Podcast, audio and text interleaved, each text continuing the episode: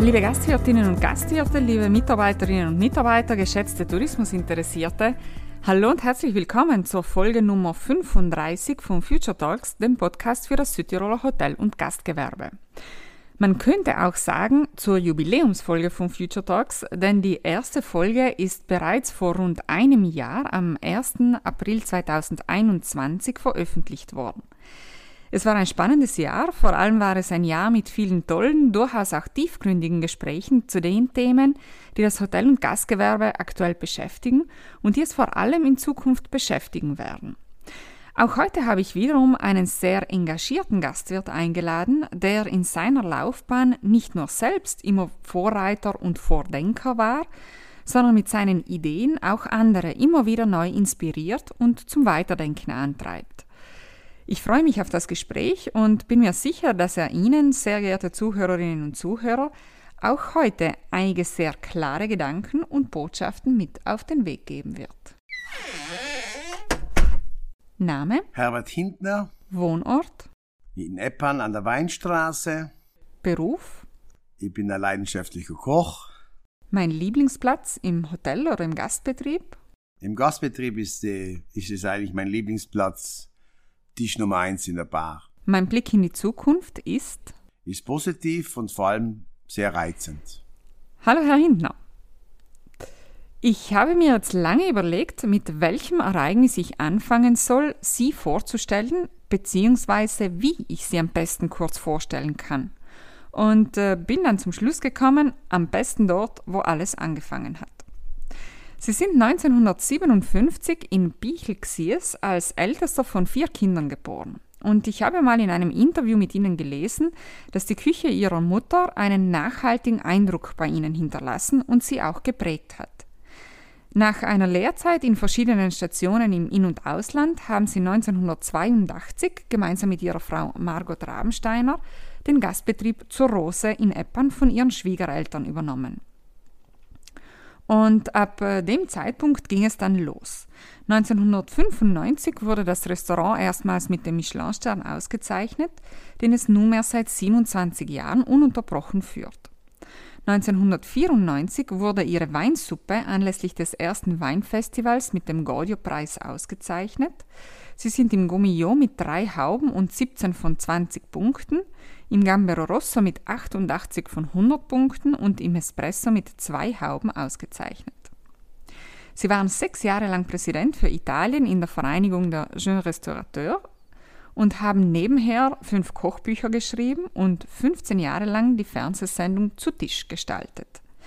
Das so im Schnelldurchlauf einige ihrer Stationen.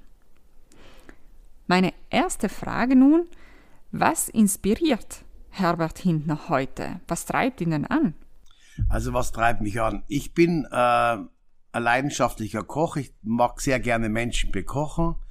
Und das Spiel er beginnt immer wieder auf jedes, jedes Jahr neu. Äh, da kommen die Jahreszeiten, der Frühling, da macht man das gerne, im Sommer das, im Herbst das und im Winter das. Und das ist so ein Kreislauf, der sich auch in meinem Gemüt so, so äh, widerspiegelt. Und ich muss Ihnen ganz ehrlich sagen, ich bin einfach gerne bei der, bei der Kocherei. Sie sind ja bekannt für Ihre klare Philosophie, traditionelle Küche mit regionalen Produkten, kreativ und innovativ zubereitet. Ähm, vor allem in der Küche gibt es ja nun immer wieder neue Trends und die Versuchung, sich auszuprobieren und neu zu erfinden, ist da schon durchaus groß. Hatten Sie denn im Laufe Ihrer Karriere nie das Gefühl, sich mal ganz neu ausprobieren zu müssen? Also, wenn ich jetzt zurückdenke, ich meine, ich bin jetzt mittlerweile 50 Jahre in der Küche. Und wenn ich angefangen habe, kreativ zu kochen, ich habe ja angefangen für Arbeiteressen zu kochen. Und dann sind wir erst in die Gourmet-Szene eingestiegen, meine Frau, mit großen Schwierigkeiten damals. Und haben versucht, natürlich die großen Köche zu kopieren. Wir haben versucht, Fisch und Fleisch auf einen Teller zu bringen, weil wir ja auch ganz äh, und ich habe nicht, ich habe so ein bisschen Erfahrung gehabt mit der kreativen Küche, aber nicht so stark wie vielleicht heute ein Kochlehrer, der nur bei drei Sterne Küchen gelernt hat zum Beispiel. Ne? Aber ich habe dann gemerkt, das ist eigentlich nicht das Wahre. Der, ich möchte gerne das Land widerspiegeln, weil ich immer das Gefühl habe, die Menschen reisen in eine Gegend und möchten gerne dann auch dort die Küche probieren. Und ich habe damals da mich umgestellt ein bisschen und bin wieder zurück von dieser verrückten Geschichte, wieder zurück zur Tradition. Sie war aber neu gedacht, wie zum Beispiel die Schüttelbrotraviole, die Nudelschnecke zum Beispiel, die Variation vom Kalbskopf, nur um einige zu nennen. Äh, das sind heute Klassiker. Käseknödelsoufflé kann ich mir noch gut erinnern, habe ich bei einer Veranstaltung von, äh, das war damals die große Jahreshauptversammlung der, das Hotel- und Gastgewerbe im Walterhaus. Der Käseknödelsoufflé, der heute noch immer sehr viel kopiert wird. Da habe ich was geleistet und trotzdem bin ich damals auch kritisiert worden, ja, man kennt ja schon einen Käseknödel ein bisschen anders und so weiter und so fort. Ich habe diese Zeit eigentlich ganz gut überstanden. Heute kommt diese Regionalität wieder mit, mit äh, gekoppelt mit der Nachhaltigkeit. Ähm, es muss eine Weiterentwicklung geben. Das ist ganz klar. Und die muss man auch selber, auch wenn man jetzt regional und der Traditionalist ist, muss man trotzdem wieder versuchen, etwas zu machen, was sagt, ja, das habe ich in dieser Form noch nicht gegessen. Und das inspiriert mich natürlich ständig. Wie sehen Sie denn die Küche in Südtirol heute, auch im Vergleich jetzt zu unseren Nachbarregionen? Wo stehen wir denn und wo könnten wir denn hin? Was sind so unsere großen Zukunftsthemen in der Küche? Also was küchemäßig, also küchemäßig in Südtirol äh, jetzt geboten wird, ist schon, sage ich, ein sehr gutes Niveau. Das hat zwei Aspekte. Ein Aspekt ist es, dass eine Generation am Herd ist noch, zwar jetzt langsam in Pension geht, die nach der die Nachkriegszeit den Beruf haben richtig erlernen können, das heißt Hotelfachschule und so weiter und so fort, duales Ausbildungssystem und so weiter. Und die, und, und die zweite Variante, was wir nicht vergessen dürfen, die Südtiroler gehen auch sehr gerne aus zum Essen und sind die besten Werbeträger für uns.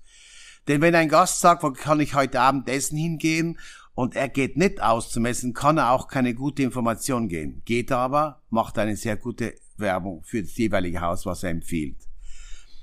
Jetzt haben wir ein bisschen, jetzt haben wir ein bisschen einen Trend. Die Jugend, äh, die Jugend ist anders erzogen. Wenn man denkt, äh, dass ich ohne Fernsehen aufgewachsen bin, ich habe nur Radio gehabt, kein Fernsehen, kein Handy, kein Telefon. Das haben die jungen Leute heute alles und man merkt halt schon, dass sehr viel, sage ich die Jugend, sehr viel im äh, sozialen Netzwerken drinnen ist und manchmal auch sehr viel Gleiches ist. Und da habe ich immer einen Slogan, sage immer, die Jugend hat sehr viel Information, aber leider kein Wissen mehr oder wenig Wissen. Und hier, und hier muss man aufpassen, dass wir nicht überall in jedem Gasthaus oder jedem Restaurant die gleiche Zusammenstellung von Speisen kriegen. Ich bin aber, sage jetzt einmal so, ich bin eigentlich schon äh, guter Dinge. Wir müssen nur aufpassen, dass die kleinen Betriebe ihre Eigenheit äh, bewahren, sie ausbauen, sie säubern, wenn es zu säubern ist, zu putzen, gedanklich zu putzen. Und mein Appell, wenn ich sagen darf, sind kleine Betriebe noch mehr gefordert, sich weiterzubilden wie große Betriebe. Michelin vergibt ja mittlerweile auch bereits einen grünen Stern. Welche Rolle spielt denn die Nachhaltigkeit in der Küche und worauf müssen sich hier Betriebe denn einstellen? Also diese Frage objektiv zu beantworten, werde ich versuchen. Ob ich das gelingt, weiß ich jetzt wirklich nicht. Wenn man die Geschichte Michelin ein bisschen kennt, dann weiß man, wo sie angefangen hat und wo sie heute ist. Angefangen hat sie für die Fernlastfahrer, damit sie irgendwo gut essen, gab es einen Stern, zwei und drei und dann irgendwann haben das auch die normalen Touristen angenommen. Dann kam der Bib Gourmand. Bib Gourmand war dann für die Gasthäuser, wo man sagt, ja, da kannst du hingehen, du kriegst ein gutes Essen für einen vernünftigen Preis. Hat für Michelin natürlich auch sage ich einmal, einen guten Weg aufgemacht, weil nur, nicht nur für die Elite ist, dieser, dieser rote Führer, sondern auch für Leute, die einfach nur gerne gut essen, aber kein, aber Essen nicht als Luxus sehen, sondern als Genuss und vor allem für etwas Gutes für den Körper zu tun. Jetzt haben wir natürlich diese, diese, äh, diese, sage ich mal, diese Epoche der Nachhaltigkeit, die ja lange gehen wird, davon bin ich auch überzeugt, mit dem grünen Stern. Hier habe ich ein bisschen Bauchweh, weil wie wollen Sie als außenstehender Tester, wie wollen Sie dann erklären, dass dieses Haus oder dieses Restaurant einen grünen Stern bekommt? Nur weil Sie regional draufschreiben, nur weil Sie einen Titel finden, der schön klingt und äh, die Regionalität widerspiegelt, kann es nicht sein. Es ist ein, in der Küche ist die Nachhaltigkeit ein großes Thema und vor allem unheimlich schwierig. Deswegen bin ich auch in der Arbeitsgruppe reingegangen beim HGV in diese Nachhaltigkeitsgeschichte. Mein Wunsch wäre, dass die Politik, die europäische Politik, Rahmenbedingungen vorgibt, damit ich nach diesen Kriterien einkaufen kann. Das heißt also, ich kaufe ein Liter Milch, der in Südtirol zu 100 Prozent produziert wird.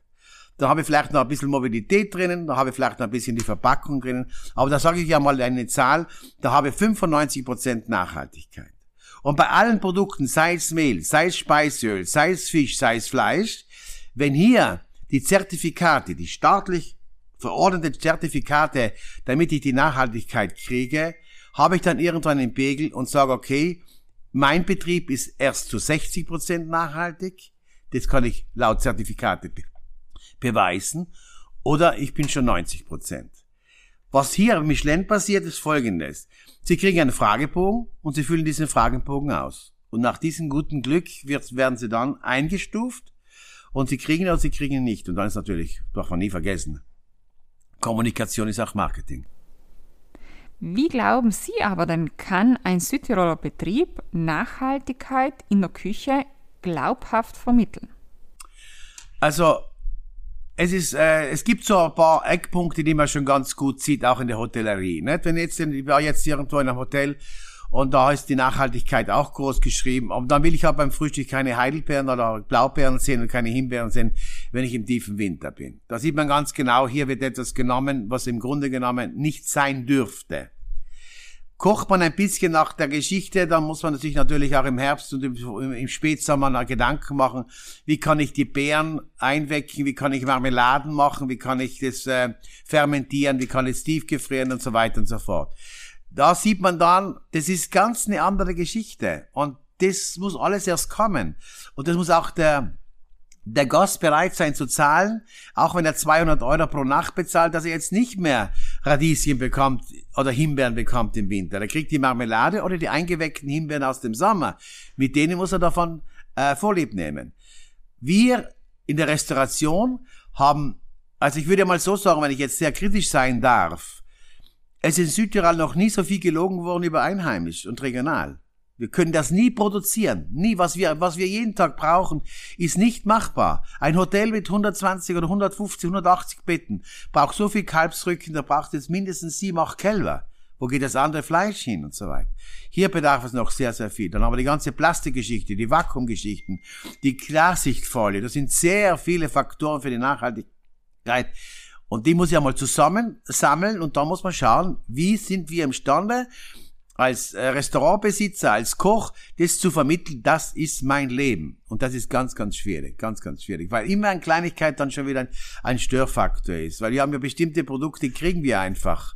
Die kriegen wir nicht. Wir können nicht der Olivenöl sagen, ja, das in Südtirol gibt's ja nur vielleicht ein paar hundert Liter, weil die einige ein paar Olivenbäume haben. Aber sonst müssen wir es irgendwo hin.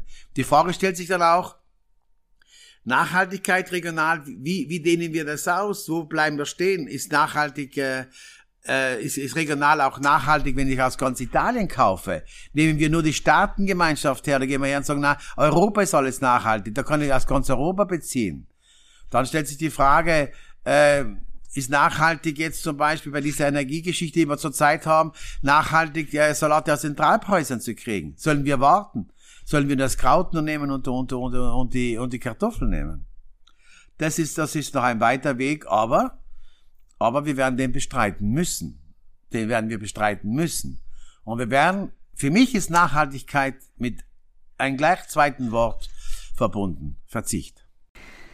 Ja, eine sehr klare Sichtweise auf das Thema und auf alle Fälle auch ein sehr spannendes Thema, das uns noch lange begleiten wird. Dessen bin ich mir ganz sicher. Mal schauen, wo es sich hinentwickeln wird. Ein anderes Thema, das uns jetzt aktuell sehr beschäftigt, ist ja der Nachwuchs. Der Kochberuf war ja bis vor einigen Jahren, würde ich mal behaupten, den jungen, bei den jungen Menschen sehr beliebt. Ähm, mittlerweile sind gute Köche rar gesät. Und auch Sie haben mir erzählt, dass Sie selbst im letzten Jahr so viel gearbeitet haben wie noch nie davor. Jetzt kann man sagen, es ist die demografische Entwicklung schuld, dass generell junge Menschen in allen Berufen fehlen. Aber was muss denn Ihrer Meinung nach passieren, damit sich wieder junge Menschen für den Beruf begeistern lassen? Also ich denke, die jungen Leute, die sich für den Beruf äh, entscheiden, haben natürlich am Anfang, wenn ich jetzt einmal ein bisschen ausholen darf, eine, eine, eine Entscheidung zu treffen, der sie, die sie nicht so gut abwägen können, ob das auch wirklich das Richtige ist für sie.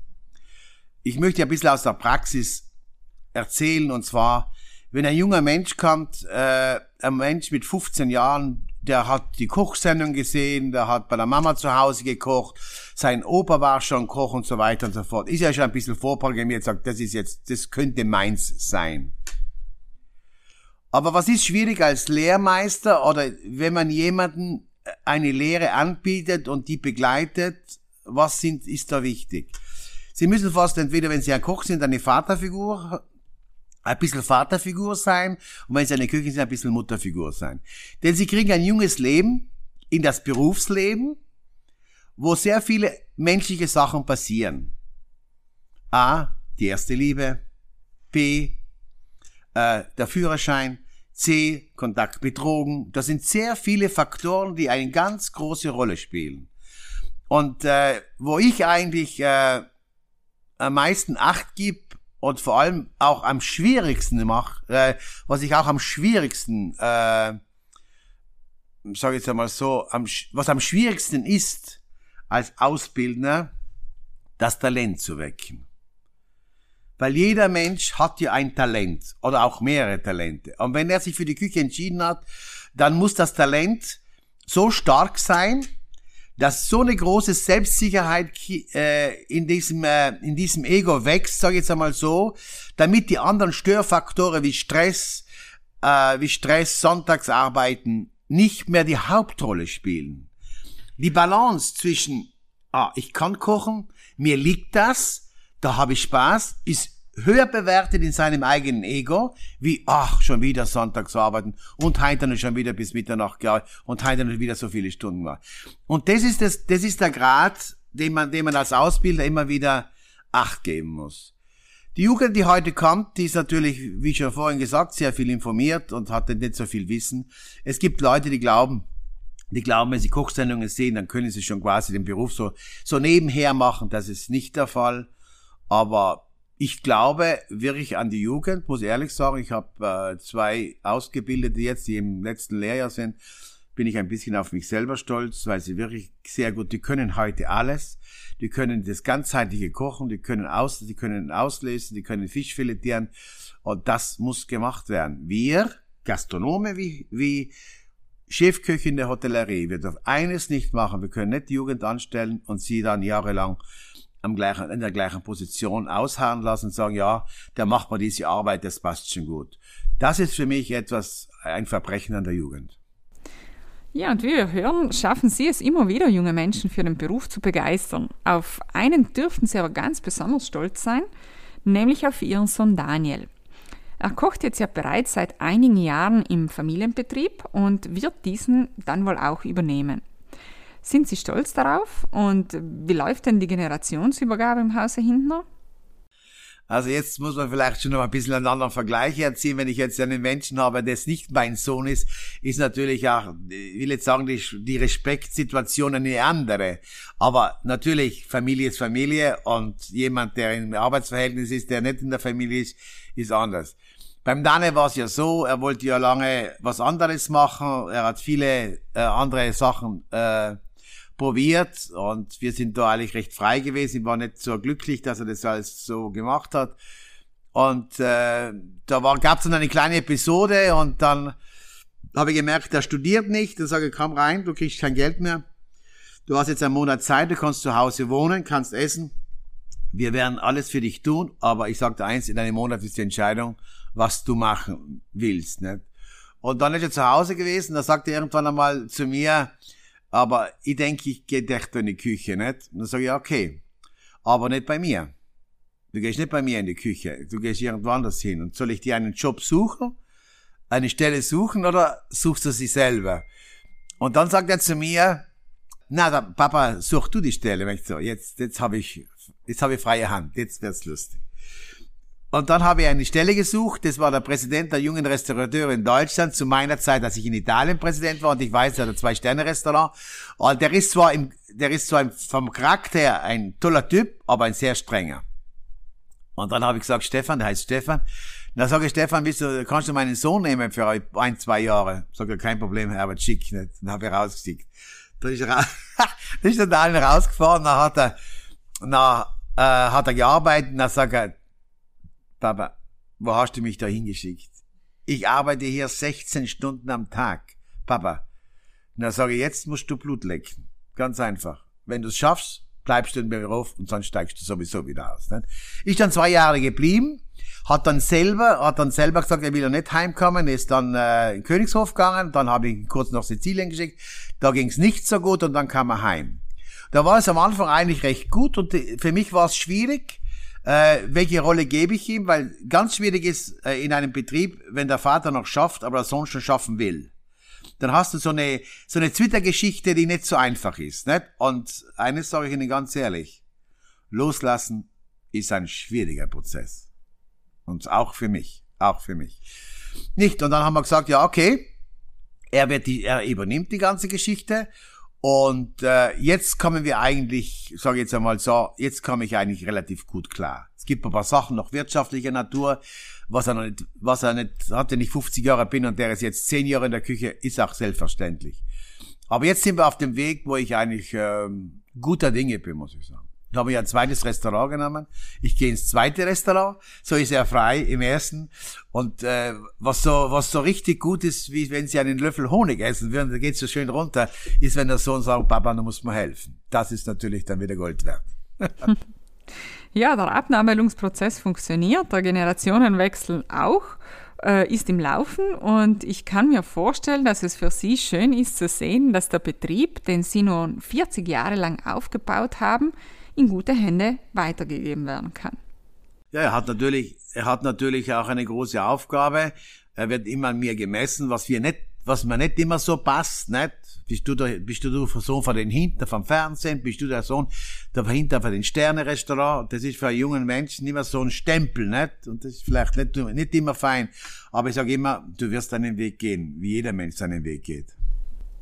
Welche Projekte stehen bei Herbert Hintner demnächst noch an, beziehungsweise liegen griffbereit in der Schublade? Wollen oder besser gesagt, können Sie uns diese schon verraten? Also zurzeit lau laufen zwei Beratungen, äh, wo die Küche sehr gut ist, aber Sie möchten gerne äh, einen neuen Flair reinkriegen, einen neuen Ding, da bin ich dabei. Dabei bin ich jetzt noch äh, mit einem sehr das wird man, weiß ich nicht, ob mir das gelingt, aber es ist jetzt etwas im Bilde, wo man, wo eine Historikerin ist, die sehr, sehr alte Bücher, Rezeptbücher aus dem 17., 18. Jahrhundert hat. Und da schauen wir jetzt einmal, ob wir was draus machen können. Und sonst äh, möchte ich gerne noch ein paar tolle Geschichten machen im Gustelier. Ich möchte wirklich ganz gerne so Hilfestellungen geben für kleine Betriebe, dass sie nicht auflassen müssen, dass sie trotzdem es gut weiterführen können, weil ich denke mal, mir gehen auch gut die Fünf-Sterne-Häuser, die Vier-Sterne, es geht mir alles gut, aber ich habe das Gefühl, dass die Hotellerie, nicht alle, aber sehr viele, die Küchen ausklinken werden. Und nur mal Zimmer mit Frühstück anbieten, weil sie den ganzen thematischen Bereich, Personalmangel und so weiter nicht mehr stemmen wollen. Und dann gehen die Zimmer mit Frühstück. Und dann brauchen wir sehr viel Gastronomie, die das auffangen kann. Und das ist auch eine Chance für Betriebe, die sich ein bisschen verschlafen haben. Da kann man vielleicht helfen. Betriebe, die stehen geblieben sind, kann man vielleicht ein bisschen helfen. Da will ich mich noch hineinsteigen. Und dann irgendwann einmal möchte ich auch ganz gerne Ruhe geben. Können Sie das? Ja, das kann ich eigentlich schon. Ich muss, ich muss, ich muss allein in die Natur rausgehen. Ich muss in die Natur rausgehen, da kann ich eigentlich schon Ruhe geben. Das gibt's dann schon, aber ich bin schon mit Leib und Seele einfach Gastwirt und Koch, muss ich einfach sagen. Mir macht es einfach Spaß und äh, ich mag einfach gerne. Ich bin auch, ich bin auch ein Mensch, der immer lösungsorientiert. Ich bin zwar kritisch, aber immer lösungsorientiert ist. Ich sag, es muss eine Lösung her und irgendwann kommt eine Lösung. Man muss daran arbeiten. Worauf sind Sie denn stolz, Herr Hindner? Worauf bin ich stolz? Dass ich etwas für dieses Land getan habe, was man vielleicht erst dann merkt, sobald ich nicht mehr auf, dieser, auf diesem Planeten bin, weil ich doch am Anfang einer der ersten Kirche war, der der Regionalität eine Wichtigkeit gegeben hat und mittlerweile viele es nachmachen oder wieder machen, sagen wir es einmal so. Und dann bin ich auch ein bisschen stolz auf mein Leben, dass meine Ehe gehalten hat, dass die Kinder alle vernünftig geworden sind, dass es alles, alles gut geklappt hat, dass wir eigentlich, muss ich ganz ehrlich sagen, ein sehr gutes Leben haben. Was würden Sie denn mit der Erfahrung von heute Ihrem jüngeren Ich mitgeben? Ihrem jüngeren Ich mitgeben. Das heißt, ich würde mir mit der Erfahrung selber was mitgeben. Ja, das ist natürlich nicht machbar, aber es wäre die Erfahrung. die Erfahrung, die ich jetzt habe, wenn ich die schon vielleicht, wenn ich sie hätte in 30 Jahren oder 25 Jahren, das wäre ja der absolute Hammer. da hat man dann so viel. Aber, aber das wäre, das wäre, das wäre das Wissen. Nur das Wissen über die Produkte, das Wissen über die Herkunft, das Wissen, äh, die Logistik, die ganzen Catering-Geschichten, die ganze Personaldebatten, wie führe ich ein gutes Vorstellungsgespräch und so weiter, hat man im Laufe der Jahre gelernt. Und heute geht es, äh, heute, wenn jemand ein Problem hat, dann weiß man schon, ungefähr, wie, wie, wo steige ich ein? Nicht? Mit 30 Jahren hat man vielleicht viele Fehler gemacht, aber es nicht so gewusst. Nicht? Möchten Sie noch abschließend den Zuhörerinnen und Zuhörern etwas mitgeben? Einen Tipp, einen Rat, einen Input? Ja, liebe Zuhörer, jetzt habt ihr einen Haufen gehört von mir. Jetzt wisst ihr ungefähr, wie ich dicke. Was soll ich Ihnen mitgeben? Ich bin eben halt für Küche zuständig. Ich bin für, für Produkte ein leidenschaftlicher Sucher. Ich bin derjenige, was die soziale Wertigkeit schätzt. Und ich möchte Ihnen gerne mitgeben, denken Sie sehr oft drüber nach, was Sie essen und wie Sie es essen. Herr Hinder, vielen herzlichen Dank für dieses Gespräch. Ich danke Ihnen. Alles Gute. Bleiben Sie gesund. Liebe Zuhörerinnen und Zuhörer, das war's für heute mit Future Talks. Wenn Ihnen diese Folge gefallen hat, dann freuen wir uns auf ein Like oder einen netten Kommentar. Auf den ersten Geburtstag werden wir nun im Team noch anstoßen und uns dann gleich an die Arbeit für die nächste Folge machen. Vielen Dank fürs Zuhören und bis zur nächsten Folge von Future Talks.